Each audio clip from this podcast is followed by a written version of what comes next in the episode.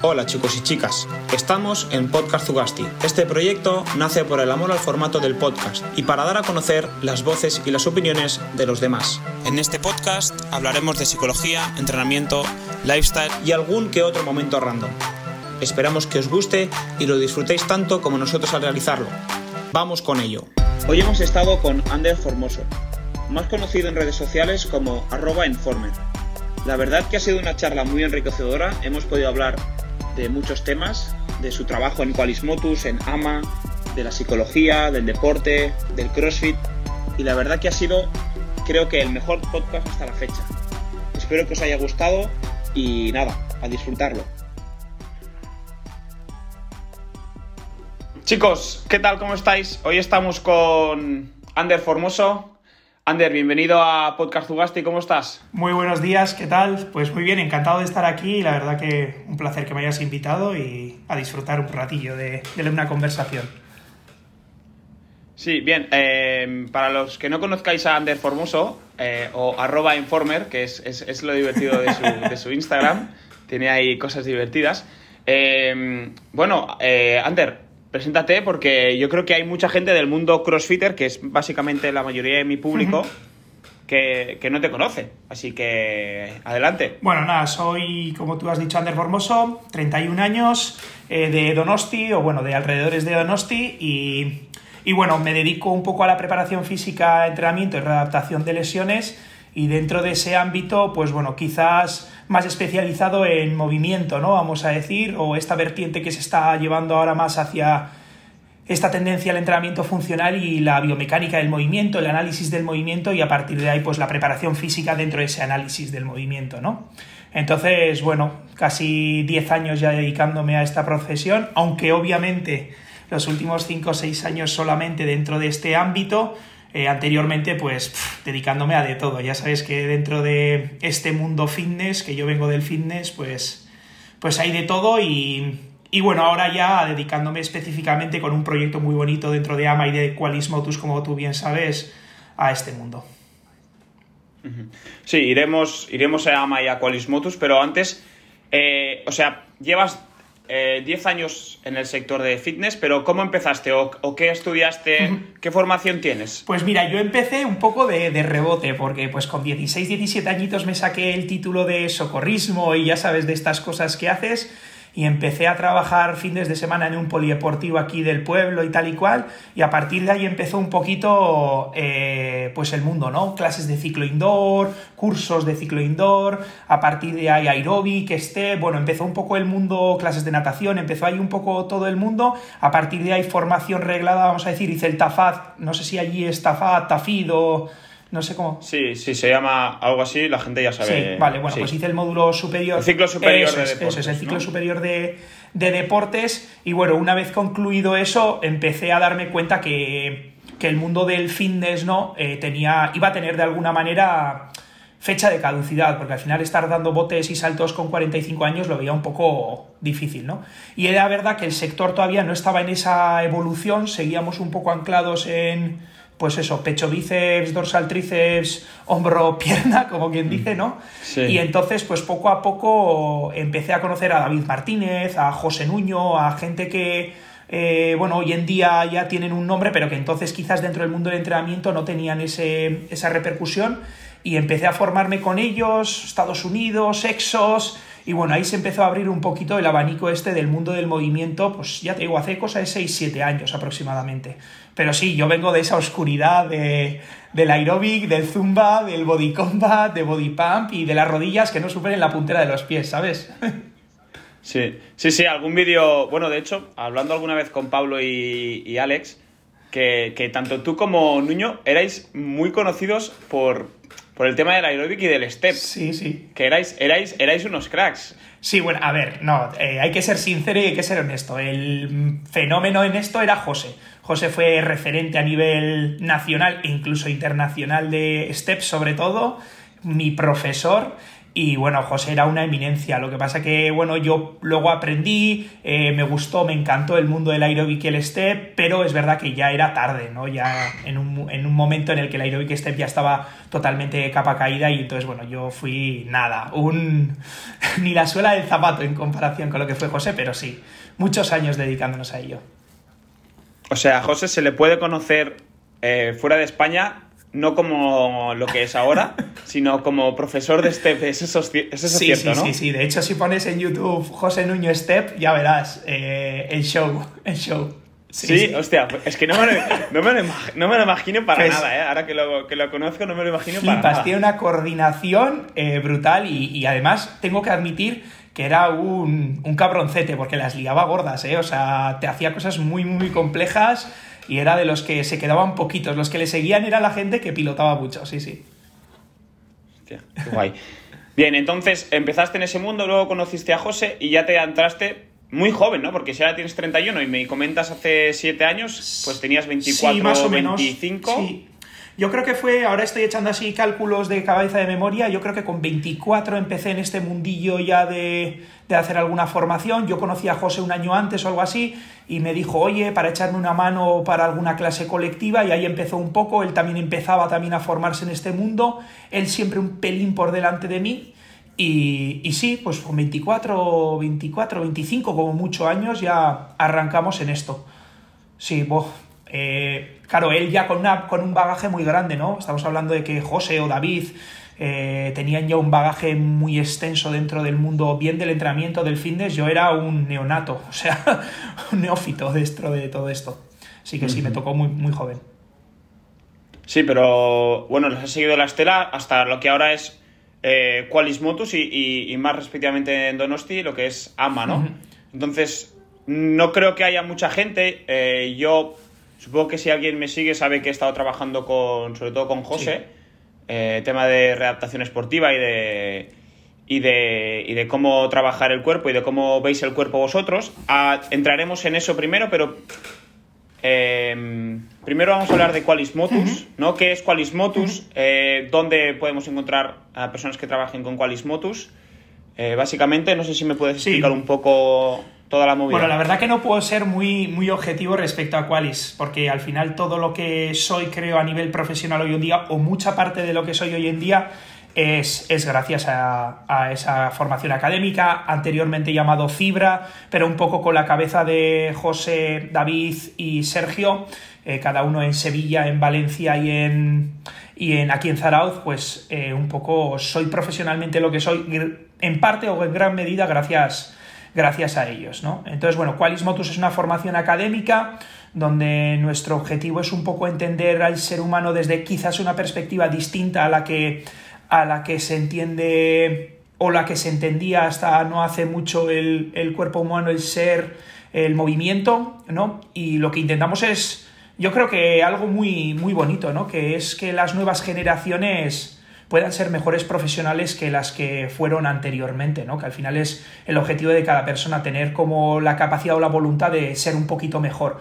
Eh, nosotros hay una frase que me parece muy bonita que siempre nos decía David, ¿no? Somos inspiradores de aspiraciones. Y a mí me parece muy bonita la frase porque realmente intentamos, no sé, mostrar nuestra pasión, nuestro mundo eh, con una academia formativa que, que, bueno, nació muy pequeñita, muy local y ahora mismo pues tenemos no sé si más de 400 o 500 alumnos en toda España, ¿no? Con sedes en Zarauz, en Valencia, en Madrid, en Sevilla, en Murcia, en Mallorca, eh, con más 11 profesores creo que somos o 12 profesores dentro del equipo.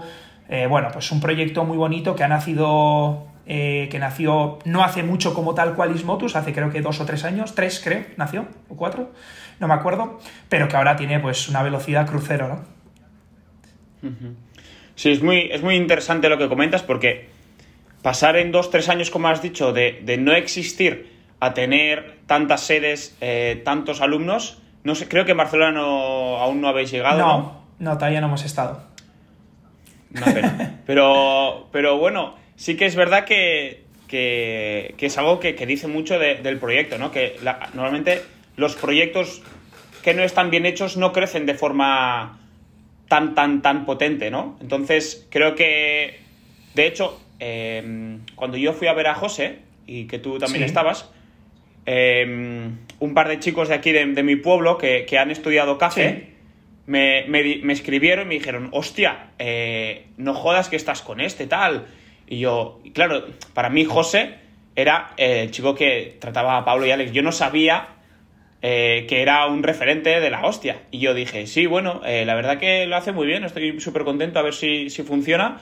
Y estos dos chicos me dijeron, es que tú claro que va a funcionar, que este tiene un, un programa de, de Qualismotus que es referente, el, este chico son referentes, ya verás que funciona muy bien. Entonces, creo que, y eso solo en, dos, tres años, o sea, no me imagino lo que, cómo va a funcionar la cosa dentro de cinco años vista, diez años vista. Creo que es un proyecto que muy poca gente, sobre todo dentro del mundo del CrossFit, que es donde yo más me muevo, igual la gente no conoce, pero, pero vaya, creo que es que es algo muy, muy, muy top. Eh, la verdad que nacimos... Mira el perrillo, qué mágico. la verdad que el proyecto es súper, súper ilusionante y luego tenemos una cabeza visible que es un poco David, que para mí es un coco andante. creo que no he conocido a una persona con tanta capacidad intelectual como, como él, que, que es un poco el que nos da la guía y el que nos da el soporte de, de todo, ¿no? Y luego un equipo humano brutal. Yo creo que se vio en, el confinamiento, no sé si ya entonces nos seguías o no, pero en el confinamiento hicimos una labor diaria de conectar con gente, de hacer lives, de, de mantener a todo el mundo con Zooms, a todos los alumnos, a los que no eran alumnos, eh, con vídeos en YouTube gratuitos. Tenemos más de 50 vídeos en YouTube de, bueno, pues pequeños temas, ¿no? De 20 minutos, de 25 minutos, teórico-prácticos. Eh, bueno, se hizo una labor muy, muy chula y creo que eso también hizo que nosotros creciéramos un mogollón como, como entidad. Y sí que considero, la verdad, y no es por ser eh, ni prepotente ni nada por el estilo, pero sí que considero que de alguna manera, pues Qualis Motus es una referencia a nivel nacional incluso en Latinoamérica ya empieza a sonar el nombre de Qualismotos como una empresa de formación, bueno, pues de un nivel alto, ¿no? Y, jo, es un orgullo, para mí personalmente es un orgullo pertenecer a un equipo y llevar la camiseta que llevo hoy en día, ¿no? Sí, la veo. Es para mí un orgullo poder, poder mostrarla y cada vez que me la pongo yo siempre hablo de, me pongo la camiseta de superhéroe, ¿no? Y, y me da superpoderes, pero es que es verdad. O sea, te pones esto y, no sé, a mí me, da, me llena de orgullo y, en estos em, cursos que dais, o, bueno, sí, cursos, ¿qué, ¿qué visión tenéis? ¿no? Porque has comentado que tenéis una visión igual un poco eh, vanguardista del movimiento y, del cuerpo humano. Entonces, ¿Qué, es lo que hacéis diferente al resto? ¿no? ¿Por qué la gente se fija en vosotros? Bueno, voy a intentar dar la explicación que yo como alumno eh, recibí, porque ya desde el punto de vista ahora de como profesor cambia totalmente la visión, ¿no? Pero como alumno, para mí fue, la primera vez que recibí una formación fue con David, además, eh, fue una hostia. Eh, me llevé un leñón terrible. Yo ya era entrenador, ya entrenaba gente, ya llevaba preparaciones físicas y de repente te encuentras en un momento, ¿no? Cuando alguien te pega un golpe en la cabeza y te dice, tú, estúpido, sin decirte estúpido, pero te dice, eh, es que mira lo que estás haciendo y mira todo lo que se puede hacer, ¿no? Y no es para sentirte mal, porque obviamente no tienes los conocimientos y entonces pues no puedes aplicar.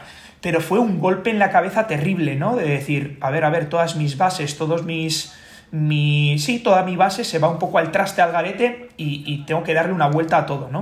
Entonces yo creo que la clave para mí del éxito fue, nosotros tenemos divididos en distintos cursos, es verdad que tenemos cursos de fines de semana, etc., pero bueno, yo vamos a decir que el núcleo de nuestra formación son los, nuestros dos másters en valoración funcional y ejercicio correctivo por un lado y entrenamiento de fuerza funcional por el otro lado, ¿no? Son dos másters de 10 fines de semana, 120 horas lectivas, eh, lectivas y prácticas, vaya, en las que yo pienso que este primer máster, el de valoración funcional y ejercicio correctivo, es esa hostia en la cabeza, ese golpe de decir, hostia, es que yo nunca le había prestado atención a este tipo de cosas, nunca había hecho una valoración, no había valorado cómo el ser humano se mueve, cuáles son las tendencias del movimiento, por qué ocurre un valgo de rodilla que no es todo glúteo medio, eh, por qué cuando hago una sentadilla, no sé, se me va la cadera hacia la izquierda, cómo esa cadera que se me va a la izquierda puede repercutir en una lesión o en un impeachment de cadera.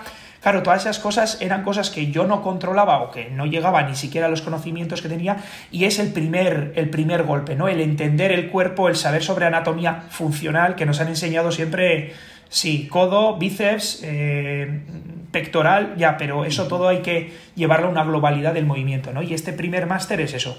Y luego el segundo para mí es la magia del entrenamiento, donde realmente puedes sacarle chicha al entrenamiento, porque al final queramos o no, el entrenamiento de fuerza, y eso el CrossFit nos lo ha demostrado, es, es vital y es clave. Para mí, eh, sin entrenamiento de fuerza, creo que el ser humano tiene menos salud y creo que es eh, menos funcional sin el entrenamiento de fuerza. Entonces, eh, saber cómo aplicar la fuerza, saber por qué utilizar una kettlebell en vez de una mancuerna, saber por qué ponerlo en rack en vez de en overhead, saber por qué la carga tiene que ser asimétrica y no simétrica, entender todos esos conceptos y entender qué nos da cada herramienta es muy interesante, ¿no? Hasta ahora siempre era cojo un TRX, hago un curso de TRX, hago un curso de pilates material y venga, a aplicar.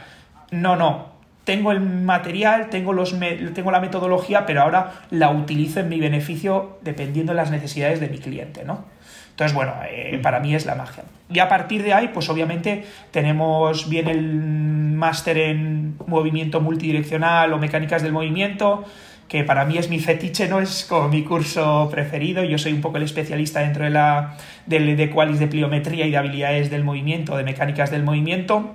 Entonces es mi curso estrella, por decirlo de alguna manera, o el que más identificado, el que más me gusta. Y luego tenemos pues biomecánica de la lesión deportiva, un poco también dirigido hacia los fisios, o bueno, otro tipo de cursos un poco más específicos. Sí, em, mucha, mucha información por lo que me dices, o sea, muchísima información. Sabía, sabía que había dos másters, pero no sabía esto de los cursos. Sin duda es algo que, que, creo que es algo muy importante para, no solo para para gente que trabaja en el mundo del CrossFit, que creo que con lo que nosotros tenemos, que es un curso de un fin de semana, muchas veces no llegamos. Por suerte, eh, en el centro donde yo trabajo, eh, nuestro jefe siempre nos ha incitado a formarnos y a ser más autodidactas, que al final es, lo más importante de todo. Y, por suerte mm, creo que hacemos una buena labor. No está al nivel de lo que hacéis vosotros, pero pero sí que no, me, no, no, no nos consideramos solo un centro de CrossFit que trabaja, que trabaja kettlebell swings, snatches y, burpees, porque, porque no, no es nuestro objetivo. Aparte, también tenemos un centro em, de entrenamiento funcional, el cual lo lleva una chica que es Carla, que es la hermana pequeña de Edu, y, y tiene, no, no tiene formación en Qualismotus, pero de hecho a mí me habló de que, de que se lo había planteado más de una vez y seguro que cuando escuche este podcast eh, se va a apuntar porque, porque es una chica que, vale mucho la pena y que está muy motivada en este tipo de cosas. Y, sin duda creo que es algo que, que debería hacer todo el mundo que se quiere dedicar o que tiene pasión realmente para este tipo de cosas, porque aparte tenéis una visión muy novedosa que cuando yo conocí a, José, eh, me, dio a entender eh, me dio a entender que, veías el cuerpo como, como, un sistema de cuerdas, ¿no? Como un sistema de que se compensa e, entre ellos. Y si tienes un problema en el hombro, pues igual no es solo un problema de hombro y, viene de otro sitio. Si tienes un problema en la muñeca, igual no es solo un problema de muñeca.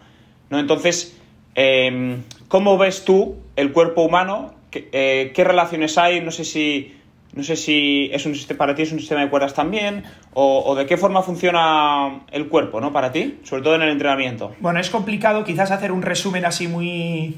que quede muy claro, ¿no? Pero pero para que se entienda de alguna manera, el ser humano, vamos a decir que no entiende, y lo entrecomillo todo porque al final muchas veces se sacan de contexto muchas frases que se dicen, ¿no? Pero de alguna manera el cuerpo humano no entiende de músculos, entiende de movimientos. Tú cuando vas a ejecutar un snatch, eh, tío, que la barra vaya para arriba y tú métete rápido abajo, ¿sabes? O sea, no le estás diciendo al deltoides eh, medio que haga no sé qué acción concéntrica, no, o sea, el cuerpo humano entiende movimientos, la barra va para arriba y dale una hostia que tiene que subir para arriba, no te queda otra, ¿no? Y tú métete rápido abajo. Entonces, dentro de aplicar esos movimientos, el cuerpo humano, eh, que según tiene automatizados mecanismos y tiene eh, sabe que cuando tiene que hacer el snatch tiene que hacer A, B, C, D, E, F, G, H y en ese orden, porque si no, no la clavas y no entras dentro y no, te, y no la sacas, eh, utiliza las estructuras que cree que son más óptimas para ejecutar el movimiento. pero no tienen por qué ser las más óptimas o las necesarias para ejecutar el movimiento. Entonces el cuerpo humano eh, hace una acción que sin ella no podríamos sobrevivir, que es compensar. O sea, el cuerpo humano entiende que tiene que hacer una acción de levantamiento de una carga, en, en vuestro caso no en el CrossFit, ¿no? Y que por lo tanto utiliza las estructuras que cree que están mejor preparadas para ejecutar ese movimiento. Claro, eso conlleva que si no son las estructuras mejor preparadas o no son las estructuras adecuadas, lo que le estás dando es a esta estructura una carga superior, la que tiene que ejecutar más la que además las otras estructuras débiles no pueden eh, soportar. Entonces, pues por poner un ejemplo, ¿no? Si yo no tengo una buena extensión de cadera y estoy metiéndome cleans con 120 kilos y estoy utilizando flexión lumbar para meter esa extensión de cadera porque no tengo una buena extensión de cadera, pues la primera seguramente no pase nada, la segunda tampoco y la décima tampoco. Pero tiras la moneda al aire, tiras la moneda al aire, tiras la moneda al aire y quizás en alguna salga cruz y la lumbar te pete. ¿no? Al final, ¿cuántas veces con Alex ha sido yo creo que un poco el caso más claro, ¿no? ¿Cuántas veces había hecho pistol squat? ¿Cuántas millones de veces había hecho pistol squat? ¿Cuántas veces había hecho squats? ¿Cuántas millones? Y no le había dado nunca dolor. Y de repente en uno rompes. Por el estrés, por la fatiga, por, por las cargas, por, por, cualquier cosa, hay muchos factores. Nosotros lo único que hacemos es intentar quitar algunos de los factores de porcentaje de riesgo lesional. O sea, si yo sé que llevar la cadera a, pa Cuenca puede ser una opción de lesión, voy a intentar que la cadera vaya lo menos posible a Cuenca y que vaya en su raíl, vamos a decir, en sus raíles, para que el tren no descarrile. O para que por lo menos tenga menos opciones de, que para descarrilar. Esa es un poco nuestra intención, que dentro de la biomecánica del movimiento, eh, vamos a decir, minimizar lo máximo posible el porcentaje de riesgo lesional. Muy interesante. Sí, el cuerpo es, el cuerpo es bastante más sabio de lo que creemos, como has dicho, y, nos deja, si queremos hacer un trabajo, el cuerpo nos deja hacer ese trabajo, pero lo que no sabemos la mayoría es que a, largo plazo hacer ese trabajo nos puede acarrear según qué problemas si no, si no somos personas que se mueven excepcionalmente bien, que es algo muy difícil. Em, yo me acuerdo cuando, cuando estuvimos la última vez que fue en Navidad, que, estaba haciendo unos movimientos que, que, joder, que, yo me considero alguien con mucha fuerza y estaba haciendo un movimiento y no podía. Y, y veía a José que es un tío de cuarenta y pico años que está, que, está, que tiene, está un poco rechonchete y... No, no. Y él lo hacía sin ningún tipo de, de dolor, sin ningún tipo de... No le costaba nada y yo sufriendo exagerado. Y con Pablo igual, con Pablo hablando... Em, Pablo, dice, Pablo siempre dice en plan coñas eh, que el CrossFit no es un deporte, que el deporte es hacer los entrenamientos con José. Es que es que es durísimo, es que es muy duro. O sea, la gente que. que la, gente que ahora me ve haciendo los ejercicios antes de ir a entrenar, la gente dice, ¿este qué hace? ¿Qué está haciendo? ¿Qué, qué raro? Pero es muy duro, ¿eh? O sea, yo lo paso realmente mal cuando hago los ejercicios bien hechos. Eh, es, algo muy duro. Y es algo que, cuesta porque, por lo que yo entiendo ahora que estoy empezando a, entender un poco más mi cuerpo, eh, hay partes de, de mi de mi cuerpo que no las he trabajado nunca. Tengo, hago una sobrecompensación de la hostia en según qué partes de mi cuerpo y, tengo partes muy desarrolladas y tengo otras partes, que es la que, las que estoy trabajando ahora, que, no sirven, que son inútiles. Y eso, darte cuenta de eso es un golpe durísimo. Que yo me acuerdo que, tú me dijiste que no, sabías por qué estábamos tan fuertes si lo hacíamos tan mal. Los crossfitters en general, porque, porque es algo muy, muy, muy raro. Que, que poder trabajar con tantas cargas activando tan pocos músculos o trabajando tan mal eh, biomecánicamente hablando. Claro, porque de alguna manera yo pienso que es como el futbolista, ¿no? O como me da igual qué deportista. Al final hay que trataros, bueno, hay que trataros, no, sois deportistas y estáis practicando un deporte. Y entonces, dentro de practicar vuestro deporte, vuestro objetivo no es moveros biomecánicamente bien. Vuestro objetivo es levantar una carga, hacer más repeticiones o, lo que sea, porque yo dentro del mundo del CrossFit tampoco tengo mis conocimientos, sé lo que es, pero yo no soy ningún experto. Pero entiendo que vuestro objetivo no es eh, hacer eh, un clean biomecánicamente correcto, no, no, vuestro objetivo es meteros debajo de la barra y no pain, no game, dale, me cago en Dios, que si no, no entro en los open, ¿no? O, no paso el corte o lo que sea. Entonces, dentro de esa perspectiva hay que entenderlo como otro deporte, como el balomano, como el fútbol, como el baloncesto, como el tenis. No, no, a mí no me cuentes tu vida, pasa la pelota al otro lado. Y si puedes que vaya en la línea y a 190 kilómetros por hora de la hostia que le he dado con el brazo, pues hago tanto y gano. ¿Vale? Entonces, hay que verlo desde esa perspectiva. ¿Cuál es el problema de esta perspectiva? Claro, dos para mí. Una, que el porcentaje de lesión, si solamente haces eso, aumenta muchísimo, porque al final lo que tú has dicho, ¿no? Tú tienes partes en las que tienes quizás o estás más potenciado y otras partes que son más débiles y al final eso puede pasar factura, pero la segundo o el segundo problema que veo es con la gente que no compite, pero se lo toma como una competición, ¿no? El, el, el Paco, Andrea o Juan Carlos de 30, 25 o 45 años que van al box y le metes un wood o un lo que sea, en 8 minutos méteme no sé qué. Claro, no, no, es que es ¿no? Cuando a mí me hace gracia cuando, cuando hablamos del tema y me dicen, no, no, bueno, pero, pero lo hacen a su ritmo. Le digo, ya, pues entonces no es CrossFit. Vamos a decidir bien, bien, ¿no? Que cuando estamos haciendo CrossFit es CrossFit y vamos a entrenar CrossFit o vamos a practicar CrossFit o llámalo como quieras, pero que luego hay otras vertientes, ¿no? Dentro del entrenamiento que son que te hacen mejor crossfitter. Y en tu caso justamente estás en ese punto, ¿no? Tú practicas crossfit, entrenas para mejorar crossfit, pero luego entrenas para poder mejorar tu crossfit, vamos a decir. Que es un concepto muy distinto, pero igual que el, que el jugador de fútbol hace pesas para jugar a fútbol, tú tienes que hacer ciertos trabajos para poder jugar a CrossFit, por llamarlo de alguna manera.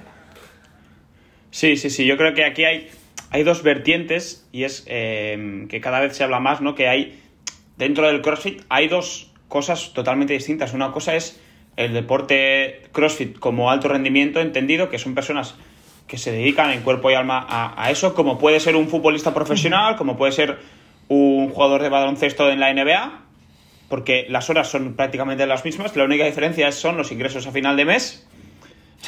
Pero y luego y luego está y luego está la persona que quiere hacer CrossFit para mejorar su calidad de vida, para mejorar eh, ciertas cosas que igual no en su gimnasio en el día a día o, o no tiene tiempo o no le llama tanto la atención. Yo creo que son dos cosas totalmente distintas. El CrossFit como deporte y el CrossFit entendido como actividad física. Entonces, en el deporte como actividad física hay que ir con mucho cuidado. Al final, Em, hay personas que no necesitan saber hacer un snatch o no necesitan saber hacer eh, el pino. ¿Por qué? Porque nosotros lo que buscamos es, son, patrones de movimiento, no movimientos. Em, si queremos hacer un trabajo de push y de pull, pues no tiene por qué, el pull no tiene por qué ser em, una pull-up, puede ser un ring row o puede ser otro tipo de trabajo. Entonces, eh, creo que es muy, es, es muy importante entender los patrones de movimiento que hay, las diferentes versiones que hay y saber adaptar todo eso a la persona que tienes delante. Creo que es algo muy importante que no se hace en todos los centros de CrossFit, por desgracia, que aquí es un más, es un más problema de, de lo que de lo que es CrossFit como tal, que, no se sigue lo que se hace dentro de cada gimnasio. CrossFit, eh, con que pagues 3.000 euros al año ya, ya tienes suficiente. Y entonces creo que es algo muy importante a la hora de, entender las dos diferencias, que una cosa es el CrossFit como actividad física, que lo que importa son los patrones de movimiento y mejorar la salud, y la otra es el CrossFit como deporte, que ahí sí que hay que mejorar movimientos y patrones, que, no es lo mismo. Sí, no, eh, eh, un poco bueno, completamente de acuerdo, ¿no? Yo tengo una visión quizás un poco distinta, igual eh, chocamos en algún momento, pero bueno, eso también es, enriquece la conversación, ¿no? Eso es. Eh, para mí es que el CrossFit es un deporte. Entonces, eh, todo lo que salga de la práctica deportiva, yo no lo llamaría CrossFit, lo llamaría de otra manera. Otra cosa es que a nivel marketing podamos vender como CrossFit, ¿no? Pues como cuando vendes, me da igual, pilates y luego realmente estás haciendo estiramientos. Y dices, bueno, bien, de acuerdo, pero el marketing lo puedo entender. Pero al final el CrossFit o la práctica del CrossFit es, yo es como llamarle fútbol. Me da igual que lo hagas como actividad profesional de un deportista de élite, ¿no? Que se gana la vida esto, o el pachanguero de los sábados que va con los colegas a echar un partido. El objetivo es el, mismo, vamos a decir, el, conseguir meter más repeticiones, el conseguir hacer eh, menor tiempo, lo que sea. Luego, obviamente, como está claro, hay gente que no busca esos objetivos, ¿no? Que os encontraréis un mogollón de gente dentro del mundo o dentro de vuestro box y el de todos, el que a mí no me importa, yo voy a mi ritmo, eh, prefiero hacer las cosas bien, etc, etc. Pero yo para mí eso no es CrossFit, empieza a entrar como actividad física y salud. Utilizo herramientas del CrossFit, pero bueno, que utilizar un peso muerto no viene inventado el CrossFit, ¿no? Viene de, pues, del entrenamiento de powerlifting de su época. Entonces, utilizo cosas o herramientas que hay dentro del CrossFit para hacer actividad física y salud. Yo no lo llamaría CrossFit. CrossFit es un deporte, o yo lo entiendo así, ¿eh? Para mí CrossFit es un deporte que tiene sus normas, tiene sus competiciones, luego compites o no compites, hay cada cual, pero sí que tiene una normativa, ¿no? Tú cuando pones un AMRAP 8 minutos eh, no sé cuántos barpees, no sé cuántos pesos muertos y no sé qué, mm, vas y metes todas las que puedes. Eh, es lo que hay.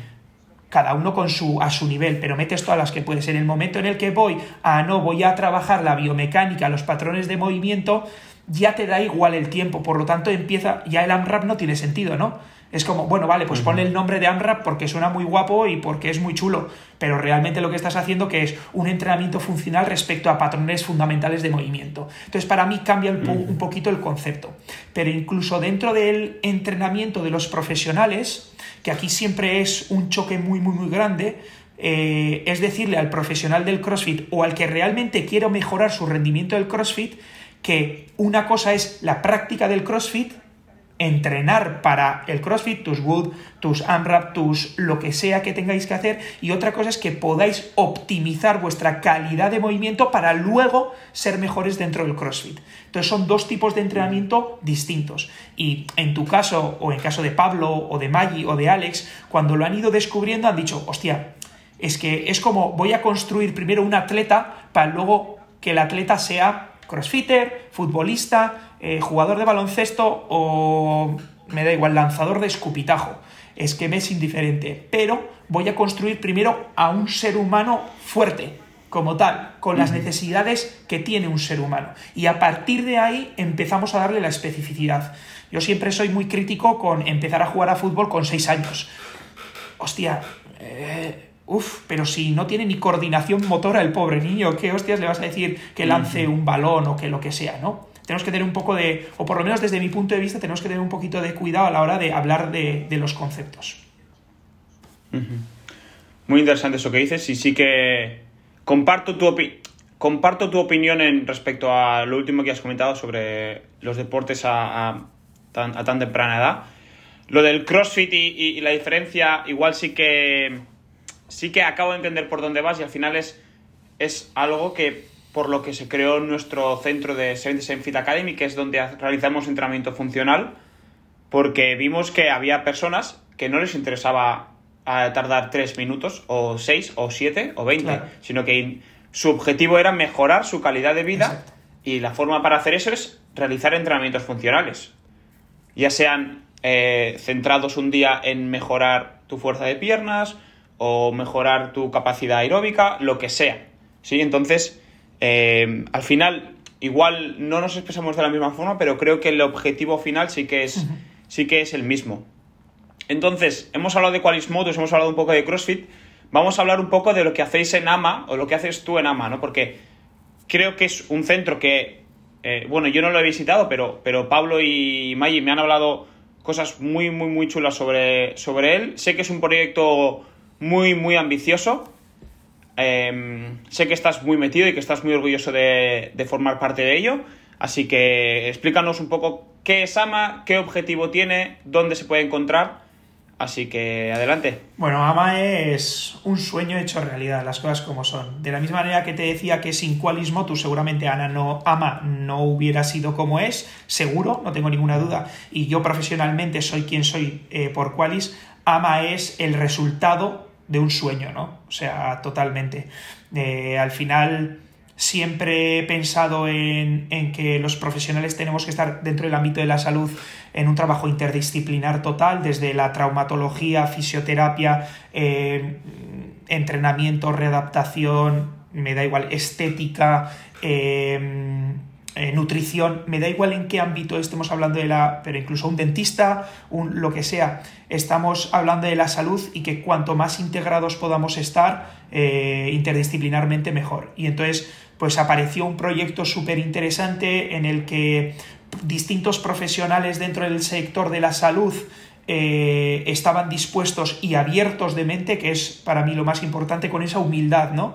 De, de estar predispuestos a entender y a, y a, trabajar de una manera interdisciplinar. Y entonces, pues nos hemos juntado un centro, o hemos montado un centro traumatología, fisioterapia, readaptación, entrenamiento, preparación física, salud, psicología, eh, bueno, intentar unir todos los conceptos que nosotros entendemos por salud y darle al, al paciente, al cliente o al entrenado, pues todas las opciones que él necesite en cada momento que al final es lo que nosotros entendemos por entrenamiento funcional, ¿no? El que tú llegues un día y me digas, Ander, mira, o sea, que estoy reventado, que no sé qué, no sé cuándo, tranquilo, pum, al fisio, al no sé qué, al no sé cuándo. No, hoy venga, dale, venga, a darle. Hoy, tío, la cabeza, tío, el otro día entré en el clean con 150 kilos, no lo saqué, me estoy comiendo la cabeza, llevo tres meses anclados, pum, al psicólogo.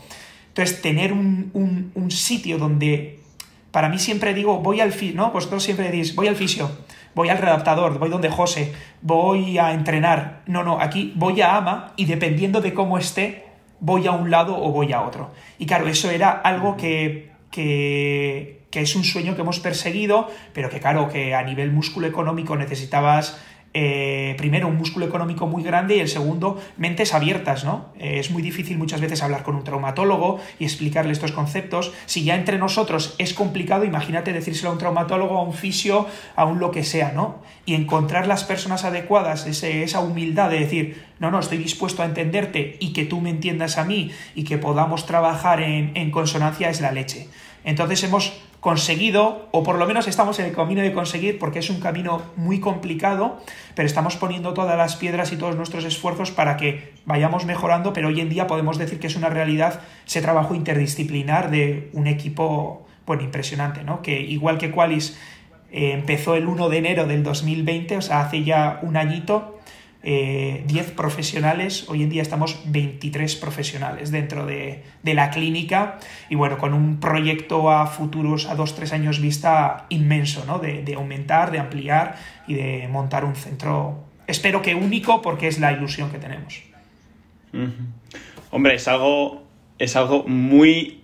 No, no, sabía cómo iba a funcionar porque sabía lo justo y, y por lo que me dices es algo espectacular, o sea es un, sería un centro total de, salud física, mental, de nutrición, bueno, es algo espectacular que a mí además me, llama mucho la atención a nivel personal porque eh, yo he estudiado psicología, bueno, estoy acabando ahora, no sé si lo, sabías, Y, y, aparte soy una apasionada del deporte y creo que ser capaz de juntar estas dos eh, formas o formas de ver la salud Creo que es algo que, se está haciendo cada vez más en el mundo. En España parece que, también somos bastante pioneros en este, en este sentido. Eh, y creo que es algo súper bonito por vuestra parte. Creo que es algo que, se va a ver más, cada vez más en, en, alrededor del mundo, no solo en España.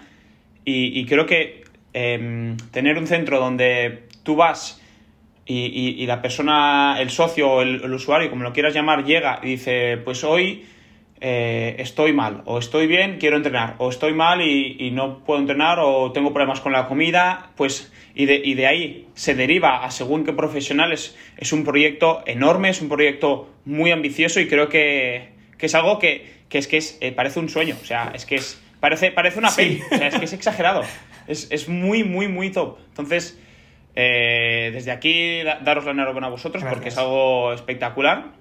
Eh, a ver si cuando vuelva a ir a, mm, Donosti lo, visito y me explicas un poco todo, porque aparte, em, dentro de ahí, tú, estás como redactador esportivo, como estás como entrenador en... ¿Cómo funciona? O sea, yo voy ahí, eh, reservo hora o cómo funciona? Bueno, primero de todo estás invitadísimo, como es eh, obvio, y cualquiera que esté escuchando, si algún día se pasa por Donosti y quiere ver las instalaciones o tiene cualquier cosa, nosotros estamos invitadísimos, o sea, encantadísimos de, de invitaros. Lo que sí que es verdad que ahora con todo el tema del COVID y todo eso, pues eh, siempre avisar y, tener un poco de, margen de que, bueno, hay momentos en los que no se puede y que, bueno, los profesionales que estamos allá no dejamos de estar trabajando y entonces, bueno, pues la atención que igual os podemos dar no es toda la que podríamos daros, ¿no?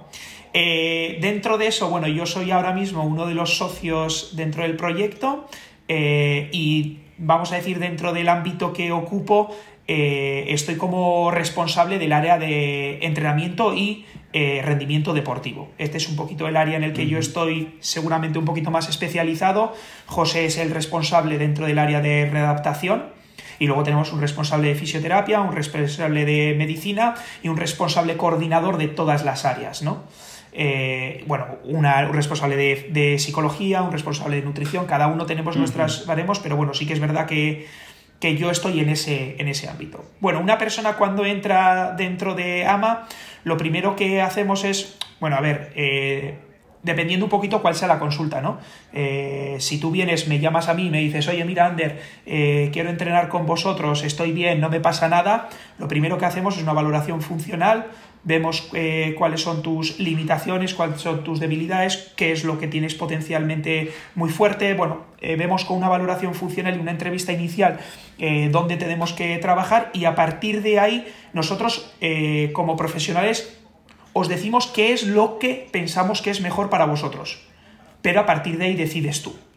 ¿Vale? Tenemos una gama muy amplia de servicios, puedes elegir eh, cualquiera de los servicios, pero nosotros te vamos a indicar hacia dónde deberías de ir. Por ejemplo, si viene una persona que, me da igual, que tiene una hernia discal y que empieza, que le ha dicho el médico que tiene que hacer entrenamiento, seguramente tenga que pasar por una consulta con el doctor para que nos dé un diagnóstico de qué está pasando con esa hernia discal, porque yo no tengo ni idea de leer una radiografía o una ecografía, ¿vale? Entonces, a partir de ahí el doctor con el diagnóstico ya empieza a generarse el proceso pasas una valoración, si hace falta trabajo de fisioterapia más pasiva, porque nosotros entendemos que los profesionales que estamos dentro de AMA somos el mismo, profe o sea, buscamos el mismo objetivo pero con herramientas distintas. O sea, si a mí me da igual si el, traumatólogo tiene sus herramientas, el fisioterapeuta tiene sus herramientas, yo tengo mis herramientas, ¿vale? Entonces, si hace falta un trabajo quizás más pasivo, pues quizás vayan a ir al trabajo de de fisioterapia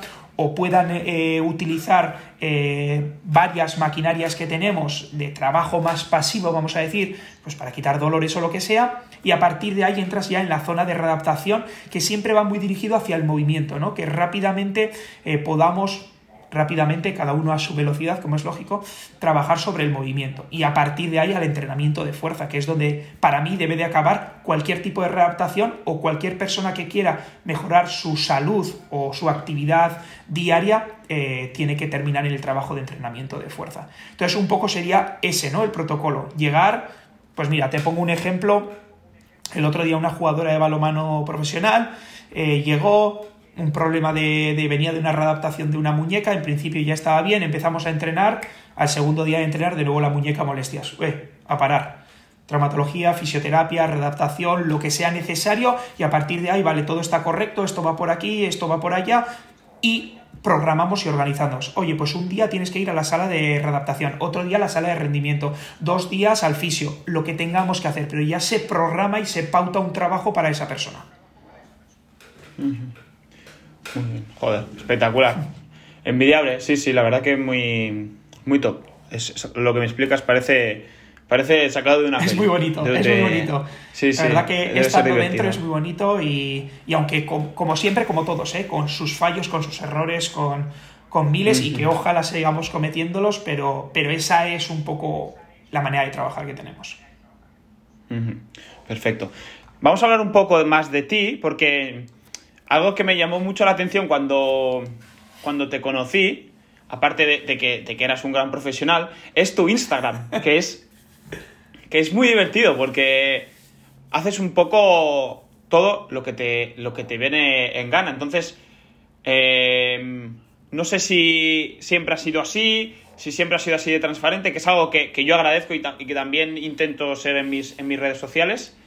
Eh, entonces, eh, bueno, estás un poco loco, ¿no?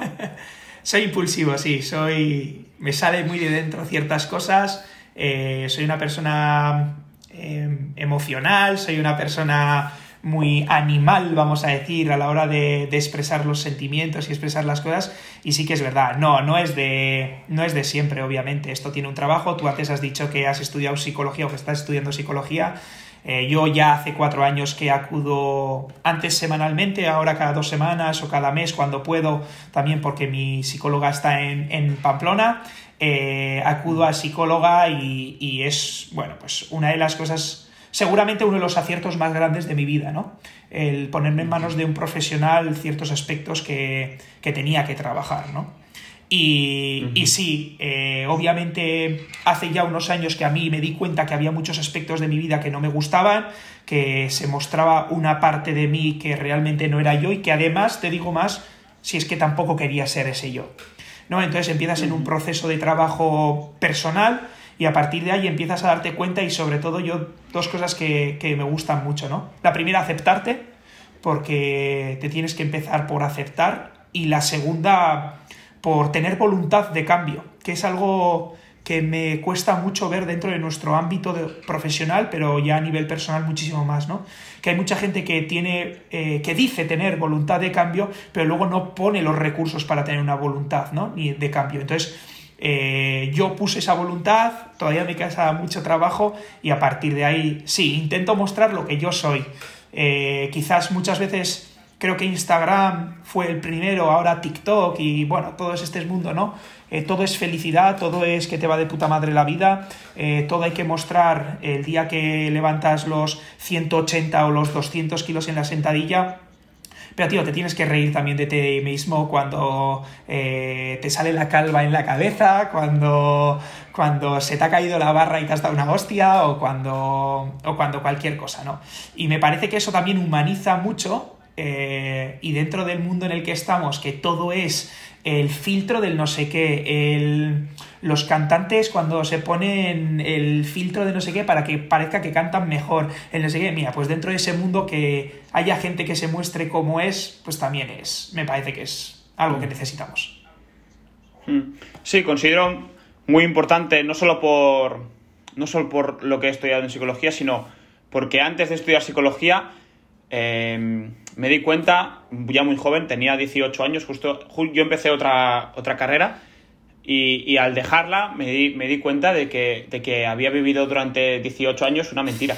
un, había vivido un papel que no era el mío, que, que vivía para los de, por y para los demás, que, que tenía cierta sensación. Entonces, eh, mis dos padres eh, trabaja, han trabajado como terapeutas y, y entonces hablando con ellos cuando yo tenía 18 años, era un chaval. Bueno, sigo siendo un chaval, pero ya me, di, ya me di cuenta de que había ciertas cosas que en mi vida que, había que cambiar.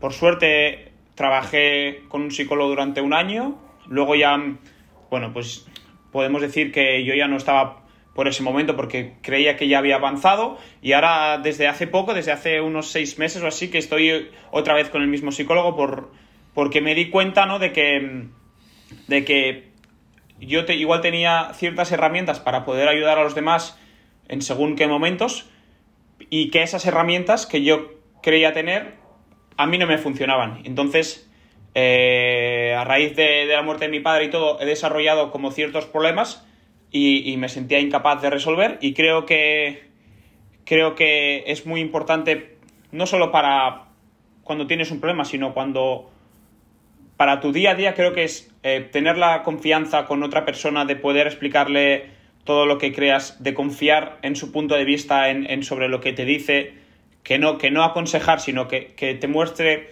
igual una... yo siempre hablo del, psicólogo, ¿no? Como que em, te muestra, tú muestras un paisaje, ¿sí? Y, y dentro, dentro de ese paisaje tú tienes una percepción sobre ese paisaje que es totalmente subjetiva. Pues el psicólogo te hace ver ese paisaje tal y como lo es. Si es si el paisaje es tal y como tú lo dices, perfecto. Vamos a ver qué hay dentro de te vas acercando más y más a ese paisaje y vamos a ver qué cosas están mal hechas. Y si ya el paisaje de inicio ya no es tal y como tú lo dices, entonces ahí hay que trabajar muchísimas más cosas. Creo que el trabajo con la psicología es, es algo que, que cada vez se está trabajando más eh, en España. Antes, eh, bueno, eh, parecía, cuando alguien te decía que iba al psicólogo, era, el loco. prácticamente el loco, o sea, estás loco. Sí, ¿Pero por qué, vas por qué vas al psicólogo? Te, te, preguntan, ¿por qué vas al psicólogo? ¿Qué te pasa, no? Y no, no, no me pasa nada, simplemente puedo ir al psicólogo, te hace mejor persona, ¿no? Es como si tú tienes 30 años y dices, no, estoy yendo al gym y, le preguntas, ah, pero, pero si estás bien, si no estás gordo, ¿no? O sea, al final es lo mismo. Eh, es que, es que, es que es lo mismo. Y, me parecía una locura a veces em, que la gente me preguntara ese tipo de cosas. Con 18 años me decía, pero, pero ¿qué te pasa, no? En plan, em, ¿estás bien? O, tal. Y yo, a ver, voy al psicólogo. No, no, no estoy en un hospital psiquiátrico. quiero decir, creo que es muy importante que, que figuras igual que tenemos cierta influencia tú en el mundo de, de la, de, la readaptación esportiva, más en Donosti y yo en el papel del CrossFit, más en Brands y en Cataluña, creo que yo lo hago muchísimo, promover este tipo de, cosas, porque las considero muy importantes para mí y, muy importantes para los demás. Creo que es algo que, que hay que darle más visibilidad cada vez más. Para mí es un, un, apartado imprescindible. De hecho, la idea de tener eh, un psicólogo dentro de AMA, eh, tengo que admitirme, tengo que poner la medallita, fue, fue mía. Yo aposté ciegamente por, por esa opción porque yo había, venía de un trabajo eh, previo, vamos a decir, y, y es que para mí es fundamental. O sea, de hecho, antes hablábamos, ¿no? Del apartado este más eh, técnico, profesional, vamos a decir, ¿no? La valoración funcional, vienes aquí, la traumatología, no sé qué. Yo en esa entrevista inicial, que aparte de la valoración, siempre intento sacar otros tipos de, de conclusiones, ¿no? Al final, el que te viene a, me da igual, a CrossFit, a mi centro o al que sea, y te viene y te dice, no, es que yo vengo porque tengo un dolor lumbar, si es que el problema no, no es el dolor lumbar en sí, que sí, ¿eh? Pero eso es la punta del iceberg, eso es lo que, o sea, vamos a decir lo que subyace, no, lo que sale hacia afuera, ¿no? El problema cuál es, que no puedo agacharme a coger a mi hijo, tío. Que no puedo salir a correr con los colegas, que no puedo irme a darme palos en la bici con mi grupeta, que, que no me veo bien cuando me pongo una camiseta. Ese es el problema. Y eso pasa de ser un problema físico a ser un problema psicológico. Entonces, el tratamiento que tenemos que trabajar es distinto. Y es muy curioso cuando me encuentro a personas, ¿no? Pues una de las valoraciones que hacemos nosotros mucho es el trabajo respiratorio, ¿no? Ese, bueno, tú lo has sufrido muchísimo, y en esas primeras fases en las que te encuentras pues un diafragma bloqueado o te encuentras ciertas acciones, ¿no? Que en este mundo que vivimos a unas velocidades terribles, que, somos personas emocionales, sociales, con todo este problema del COVID, que no podemos dar abrazos, que no podemos juntarnos a la gente que queremos todo lo que nos gustaría. Eh, yo me he encontrado muchísimas personas que realmente vienen a hacer ejercicio para intentar conseguir un poco sacar todo eso, ¿no? Y, decirle, no, no, si es que tienes un problema emocional inmenso y que se puedan sentir ya fuera de la biomecánica, el, la gomita el, o el snatch, ¿no? En, vuestro caso, o el, el, lo que sea, el decir, fue qué a gusto me siento, qué bien me siento. Y, aquí rompo, bueno, una lanza no, rompo todo a favor del CrossFit porque habéis conseguido dos cosas que para mí son impresionantes. La primera, que por fin las chicas entrenan fuerza gracias CrossFit porque sin vosotros no había manera de que lo consiguiéramos. Y, la segunda, community, ¿no? Eh, son para mí dos cosas que habéis conseguido que nosotros no lo hemos conseguido, no lo habíamos conseguido nosotros y ya voy mucho más atrás, ¿no? Entonces, eh, me parece que en ese aspecto, el que una persona tenga ganas de, ir a un sitio, de pasárselo bien, de entrenar, de, joder, eh, también hay que darle, perdón, un poco de valor a todo eso. Y me parece, ya te digo, eh, cuando me viene alguien y me dice, no, yo es que, bueno, pues quiero perder un poquito de peso y no sé qué, no sé cuánto, ya, ¿Qué hay detrás de eso? No, detrás de eso quizás hay que te han estado llamando gorda o gordo durante no sé cuánto tiempo, eh, hay un proceso de no admitirte, vuelvo a lo mismo, ¿no? De, no, de no aceptarte como eres, pero sobre todo que empiezas a poner un paso eh, o una piedra en el camino, ¿no? Tengo voluntad de cambio. Y si una persona tiene voluntad de cambio, ¡guau! tenemos mucho, mucho, mucho ganado. Y yo siempre tengo la suerte, aunque a veces digo que es desgracia de entrenar con atletas profesionales, y de verdad que eh, uno de los mayores handicaps que encuentro es el cerebro, la cabeza. A nivel psicológico, muchos problemas, eh, el, no, no, saber pasar duelos, ¿no? Que es algo que, parece una tontería porque siempre entendemos el duelo como cuando alguien se muere, ¿no? O cuando he roto con mi pareja y cuando no te has metido dentro de 150 kilos no tienes que pasar tu duelo o qué? No, vas al siguiente día y 200 en sentadilla. No, no, no. Y tu duelo de, hostia, es que no me he metido, ¿por qué? Analizarte, buscarte, encontrarte esa parte, ¿no? Y en un deportista, me da igual, en un futbolista, lo que sea, cuando pierden el partido el domingo porque ha hecho una cagada el portero, el jugador o el lo que sea, y no, no, el lunes a entrenar y a ser mejor versión. Claro, es que luego además tengo el aficionado, el, que me sigue, el... Entonces es como un cúmulo en el que nos hemos... Eh, todo está como muy englosado, es muy complicado y me parece que un trabajo psicológico es fundamental eh, para estos dos aspectos, ¿no? El aceptarte primero y el segundo, si algo no te gusta realmente, oye tío, vamos a aplicar cosas para cambiar. Sí, mira, sobre todo lo que has dicho, tengo tres cosas a decir. Lo, primero de la voluntad de cambio. Nosotros en, la carrera de psicología eh, tuvimos una asignatura que era más eh, hacer, como preparar según qué cosas de terapia y tal, que era una asignatura muy práctica.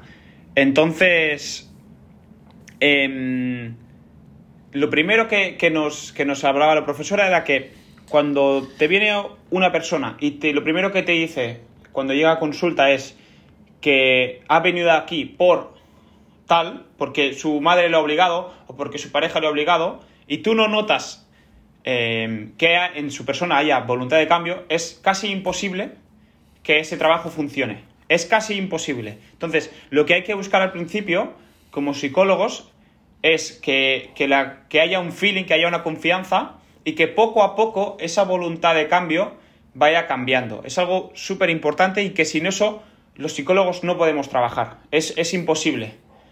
Porque, porque, el cerebro funciona de forma diferente a todos los otros músculos que tenemos en el cuerpo. Eso es lo primero. Por otro lado, que has comentado sobre, sobre, sobre el duelo y tal, yo tengo una, anécdota que es, que es, bastante interesante y es que eh, cuando, mi, cuando mi, padre enfermó de cáncer en, en, mayo de 2019, más o menos, y, y yo, desde ese entonces, desde ese inicio, eh, yo estuve lesionado de la rodilla izquierda durante todo ese tiempo hasta que murió y luego lo he arrastrado durante mucho tiempo, hasta hace muy poco, hasta hace 5 o 6 meses, hasta que empecé a trabajar con el psicólogo, porque yo veía que es que mi, cuerpo ya no me, salían dolores de todos lados, o sea, de todos lados me salían dolores y yo no entendía nada porque iba al fisioterapeuta, eh, me cuidaba, eh, no, estira, no calentaba como calento ahora, pero sí que había muchas cosas que, intentaba controlar, menos la parte psicológica. Y un día, hablando con Edu, eh, me dijo que, que por qué no iba al psicólogo, porque no era normal tener un dolor de rodilla sin hacer sentadillas, sin hacer nada que me doliera, pero cada vez que hacía sentadilla, ¡pam!, dolor. Y fue ir a hablar con, con, un, con el psicólogo, hablar un poco sobre, sobre mi padre, sobre cómo fueron, cómo fue todo ese año en mi vida y, hace, ahora ya no recuerdo, ese dolor de rodilla ya no lo recuerdo. O sea, desapareció, tuvo su proceso, pero desapareció. Y es algo que dijo, que yo dije, pero ¿cómo puede ser que he estado un año y medio con la rodilla que no podía hacer sentadilla? Y ahora desde hace seis meses que hago sentadilla sin problema. Y creo que es algo que está muy relacionado con, esto que, de lo que hablábamos de, la psicología. Creo que es algo, o sea, para mí es el, de los mayores aprendizajes que he hecho en este último año. Pues tú date cuenta de una cosa que, claro, en tu caso, ¿no? Que tú eres una persona joven, fuerte, eh, que, que, en principio no se presuponen dolores excesivos, ¿no? O principio, joder, tendrías que estar bien o estás bien. Imagínate yo que me encuentro 10 horas al día, 6 personas cada hora que te vienen con hernias, con estenosis, con ligamentos cruzados, con. O sea, todo el rato te están pasando gente con dolor, ¿no? Eh, y mm. cómo, de alguna manera, tú tienes que entender que quizás puedas admitir lo que tú has dicho, ¿no? Que igual el dolor ni siquiera es biomecánico, ni siquiera es, no voy a decir real, porque el dolor está, así que tiene una realidad brutal. A mí me hace mucha gracia cuando dicen, no, ese dolor es psicológico psicológico los cojones, el dolor está. O sea, no nos, no nos mm. volvamos locos. el dolor es un principio nervioso. Exacto. Entonces, el, cómo tienes que tratar a la gente, cómo tienes que, que, hacerles entender, darles la vuelta. Y yo siempre digo que en ese aspecto, yo tengo unos compañeros maravillosos, bien eh, los fisios, eh, bien los redactadores, que tienen muchísima más paciencia que yo. Yo soy mucho más nervioso, mucho más punch y, hacen una labor impresionante de entender, de empatizar, de comprender y muchas veces eso ayuda mucho más que cualquier tipo de ejercicio que, puedas hacer. Y mira, te cuento una anécdota que seguramente la persona que, que, de la que es, si lo escucha, se va a sentir identificada porque es que es así. Una persona que le llevamos la raptación, venía de un ligamento cruzado anterior, una hernia, eh, y un momento muy bajo. Y eh, eh, profesional además del deporte etc. Y, bueno pues una situación muy dura no porque no puedes practicar tu deporte porque estás mal porque bueno pues por todos esos ámbitos no y hubo una frase un día que me dijo ya verás en, en un bajón no ya verás lo siguiente va a ser el hombro y el hombro tío.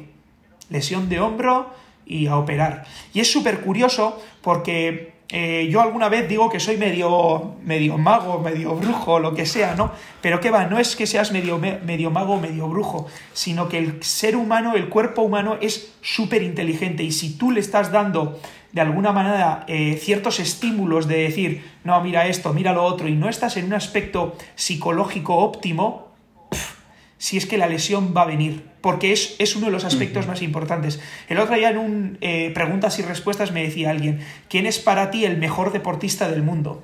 Y yo decía, ¿no? Que un, un profesional o un verdadero profesional es el que está tocado con la varita. ¿Sabes? Le ha mm. caído algo y Creo que seguí esa, ese hilo de preguntas y respuestas, lo seguí. Ahora no me acuerdo muy bien, pero sé, por dónde pues vas. le decía, ¿no? está tocado por la varita. El que realmente es el puto amo de la barraca no es que te he tocado por la varita, es que se cayó en la marmita de la poción mágica y aquello es un sinsentido, ¿no?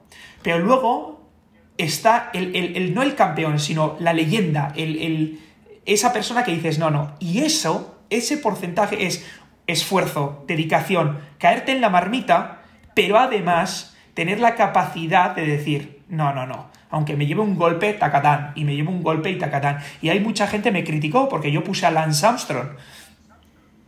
Ah, y, hubo gente que me escribió, ¿qué tal? Pero ¿cómo puedes pensar que Lance con todo lo que hizo, no sé qué? Le digo, tío, que no ha ganado nadie nunca siete tours y que iban todos hasta el culo.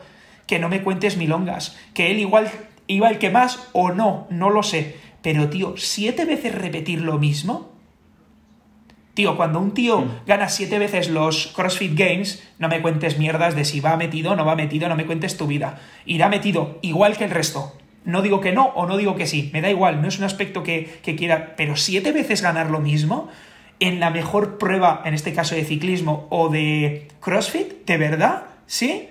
¿Sí? Eh, no sé, mm, vamos a poner a Rafa Nadal. ¿Sí? ¿De verdad? ¿Ganar 13, 14? ¿Cuántos Roland Garros lleva?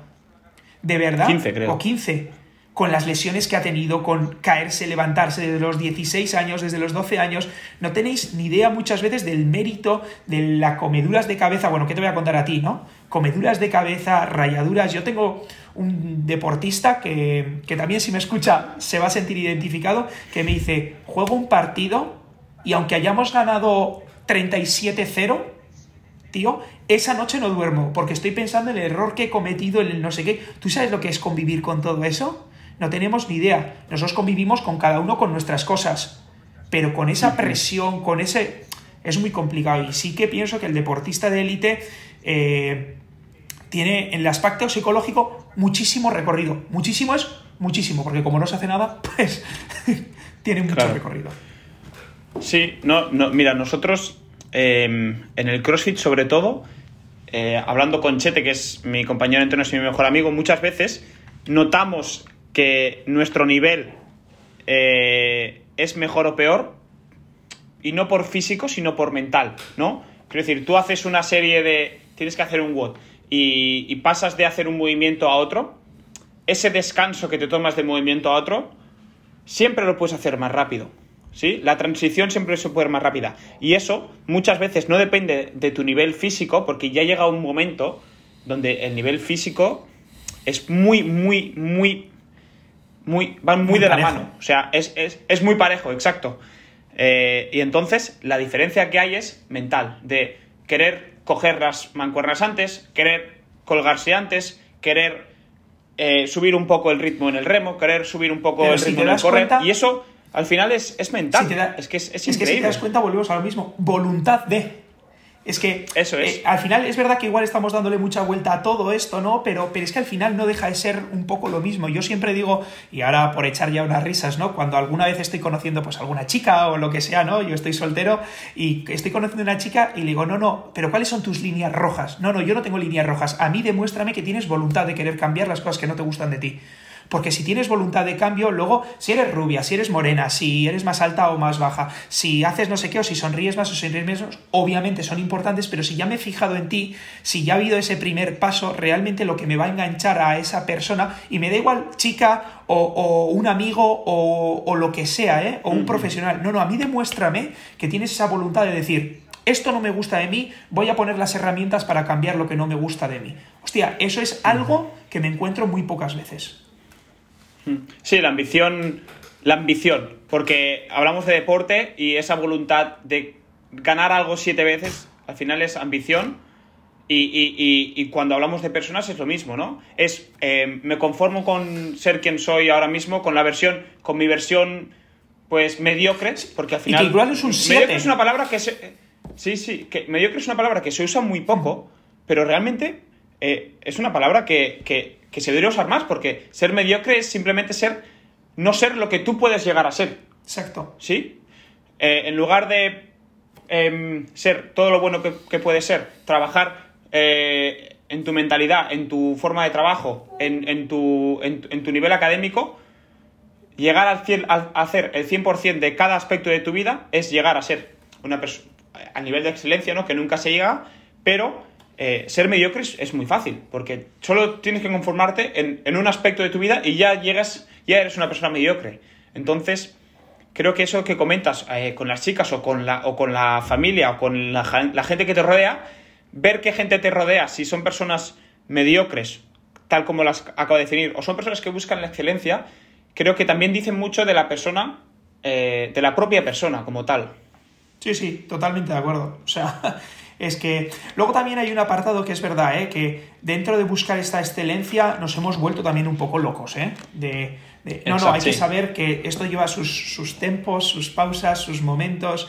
Eh, yo me considero una persona que es verdad que en cuanto soy consciente de, de lo que... Porque muchas veces no, sí, sabemos que estoy cometiendo un error, o sé que no estoy haciendo bien, o sabes lo que sea, no, pero no eres consciente realmente. Hay muchas veces que necesitas pues, un mm. golpe, una hostia, caerte, lo que sea, ¿no? Que necesitas algo eh, como más táctil, visual, para decir, ahora sí, hostia, es que esto lo tengo que cambiar, ¿no? Pero tampoco agobiarte, es que es un proceso, es que llevas, en mi caso no, yo llevo 25 años siendo así o 28 años siendo así. ¿Qué te crees que voy a hacer así y se cambian las cosas porque tengo voluntad de cambio? No, tengo que generar un programa, tengo que generar una serie de acciones que vayan progresivamente generando un cambio, ¿no? Entonces, muchas veces queremos todo para ayer, que es en la sociedad en la que vivimos, ¿eh? Y sobre todo, y volviendo un poco al ámbito deportivo, claro, es que ya no es para ayer, es que mañana tengo que meterme dentro de, del clean o mañana tengo que meter cuatro goles. Y entonces, claro, todo se complica mucho más. Sí, sí, la verdad que.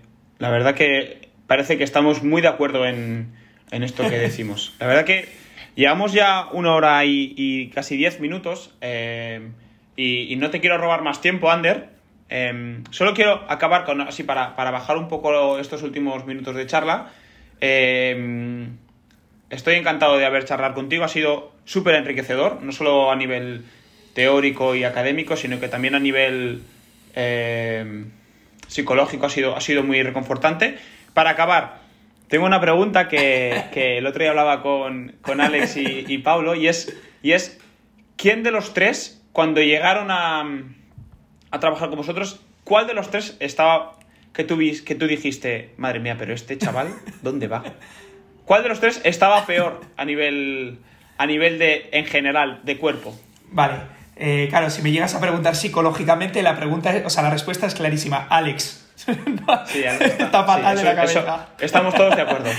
Eh, a nivel físico, es verdad que igual el que mejor podría contestar sería José a esta pregunta, ¿no? Pero bueno, yo sí que siguiendo un poquito vuestras trayectorias, que las he seguido, eh, Alex venía de una lesión y venía jodido en un momento en el que además se lo jugaba todo. Entonces, claro, con Alex, mira, con Alex sí que yo siempre digo, Alex confía ciegamente en José. Eh, pero ciegamente, ciegamente, y lo que diga José va a misa, y ahí eh, el trabajo que se hizo fue, fue muy, muy, muy, muy duro.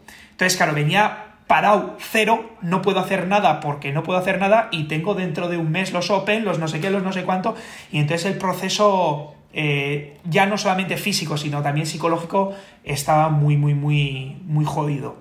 Pablo para mí es una maldita mala bestia, eh, tiene un potencial impresionante, pero impresionante es impresionante. Eh, a ti te conozco un poquito menos.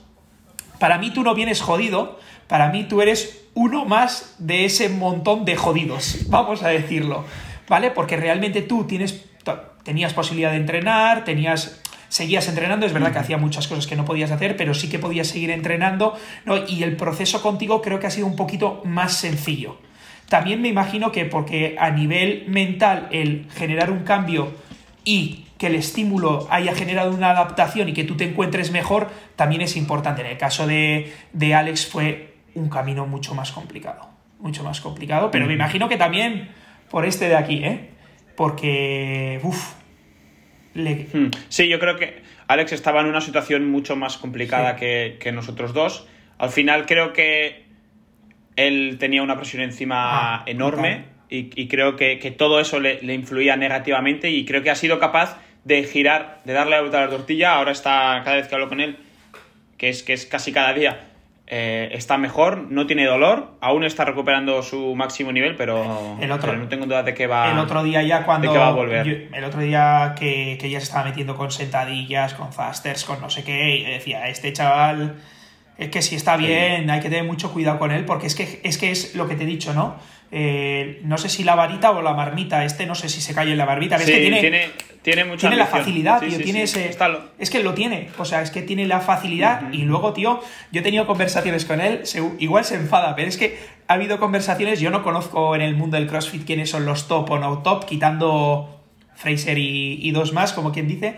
Pero, pero hablando con él y con Pablo y con Cazalis Decía, no, no, que se cree, decía Pablo, ¿no? Que se cree que es mejor que no sé quién, que está loco, que, pero que se lo cree de verdad. y dices, es que, es, la polla, pero dices, pero es que es verdad que se lo cree y eso hace que... Pero es que esto es muy importante. Claro, porque le hace... Hace que sea posible. Claro, hace que pueda competir a un nivel muchísimo superior, porque de realmente él piensa que es mejor, aunque igual no haya demostrado nunca que es mejor, y dices, no, no, tío, es que yo a este no sé qué le gano. Y dices, tú a ver, loco, que te ha metido tres minutos. Y que no, que no, que le gano. Es, Ole sus huevos, tío.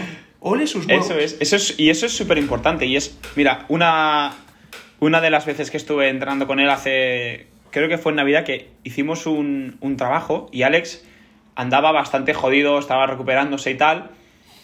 Y, y, lo tenía yo al lado y, el Alex iba desencajado, en plan, estaba muerto, pero el tío seguía. Y yo pensando por dentro, este cabrón, cuando se ponga fuerte, porque tiene una, tiene una capacidad de, sufrir, de, estar, de estar en, el, limbo, que es, que es diferencial, es lo que hemos hablado antes. Y, creo que es algo que, mm, igual no tiene capacidades físicas sobrenaturales dentro de, la élite, que ya, que sí que las tiene, ¿no? Pero, pero ya me entiendes. Y, creo que es algo muy diferencial.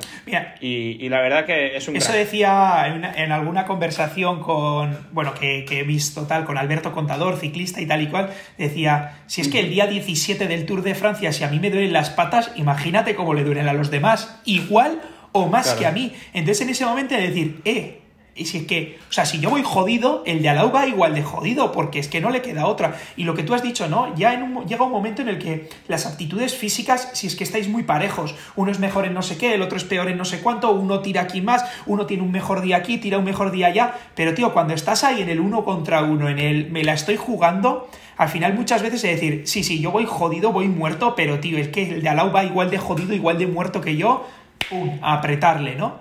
Y me parece que eso es característico de Alex. Pero claro, eso juega para bien y para mal. Porque claro, al final es todo, todo es así, ¿no? las grandes mentes de este, de este planeta que, sí, sí, te saco no sé qué teoría del no sé qué, pero es que luego soy socialmente un, un apartado, pues porque me como la cabeza de una manera brutal. Pero es que es lo que tiene, ¿no? Esas grandes, todo lo que sea una gran capacidad tiene su parte pro y su parte contra. Y yo creo que en esta parte Alex le juega esa parte pro y contra, y por eso quizás si tendría que decidir entre los tres más jodidos, diría que Alex esto, uff, cuando arrancó fue duro, fue duro. Sí, sí, bueno, creo que creo que has resumido perfectamente quién es Alex y, cómo es Alex. ya, le, ya le pasaré este corte, que, seguro que, seguro que le gusta. No, hombre, no. Pues, Ander, ha sido un placer. el placer ha sido mío. Vale. Esto se publicará dentro de unos días, no te puedo confirmar aún cuándo. Pero ha sido, ha sido un placer. Así que te mando un abrazo.